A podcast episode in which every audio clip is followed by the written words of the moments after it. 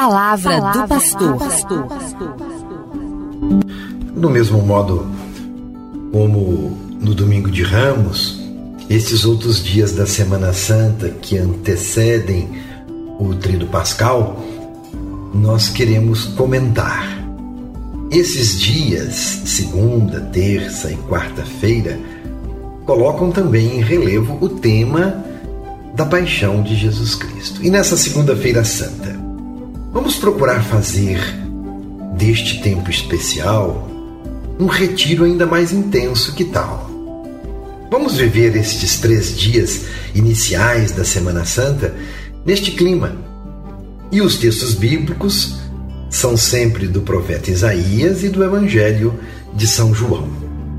Nessa segunda-feira, em Isaías, Deus nos diz: Eis o meu servo, dou-lhe o meu apoio.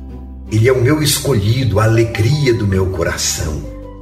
Coloquei nele o meu espírito, não apagará o pavio que ainda fumega. Eu te formei e te encarreguei de seres aliança do meu povo e luz das nações. É o Senhor falando a Isaías, e este texto foi atribuído também a Jesus. Interessante que esse mesmo texto de Isaías também é anunciado no tempo do Natal, porque a encarnação e a paixão estão intimamente ligados. Eu sempre digo, nós só entendemos o presépio quando contemplamos o Gólgota, porque foi lá na cruz que nós descobrimos que Jesus era Deus. Este é verdadeiramente o Filho de Deus, para depois voltarmos ao presépio. Então, encarnação e paixão estão intimamente ligados. Deus se faz homem e se faz oferenda. Entrega a vida pela humanidade. Jesus é a luz que alumia o mundo, dando-nos vida nova. Nós cristãos somos iluminados para iluminar, cada um fazendo a sua parte. E você tem sido iluminador na sua família, nas relações que você tem com os amigos, nos negócios que faz, você tem sido exemplo de cristão que age segundo a verdade e a justiça, nós somos iluminados, por isso nós nos fazemos chamar de cristãos para iluminar. Então, que a luz de Cristo que brilha em nós seja refletida para o mundo. Importante isto, hein? E no Evangelho de João, nós lemos o episódio de Maria que unge Jesus.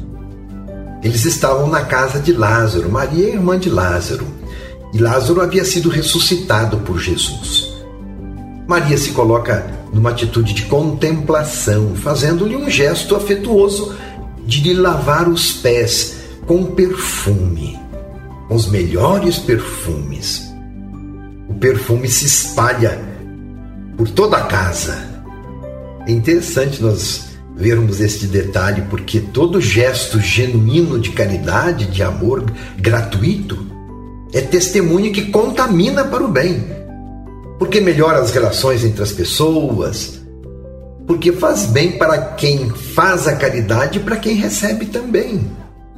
Recordemos que, ao contrário do gesto gratuito de Maria, afetuoso, nós vemos Judas no seu gesto de roubar do dízimo para os pobres e ainda fazer um discurso populista mentiroso. Neste mesmo evangelho, nós vemos essas duas cenas. O gesto de Maria é quase como uma unção, preparando o corpo de Jesus para o sacrifício. Antigamente se usava embalsamar os corpos.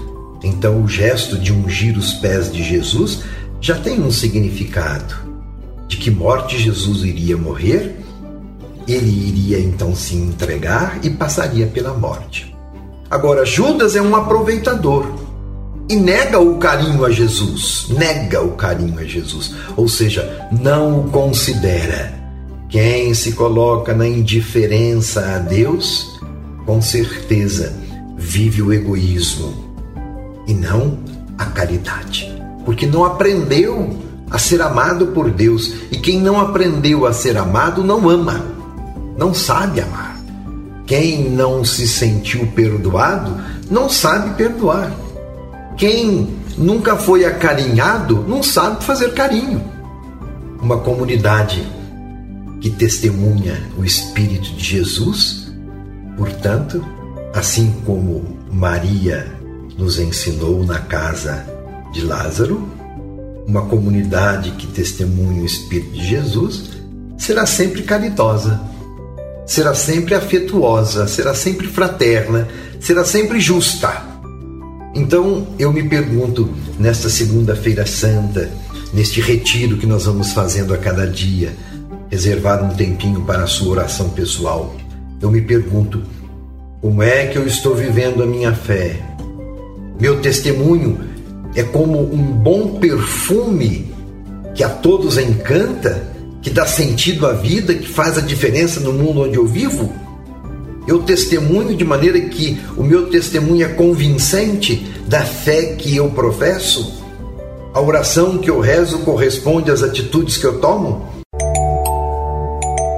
Olha, meu irmão, minha irmã, nós não somos chamados para ser adeptos de Cristo, torcedores de Jesus, mas para sermos seus discípulos, quer dizer, aqueles que assumem com Ele a cruz.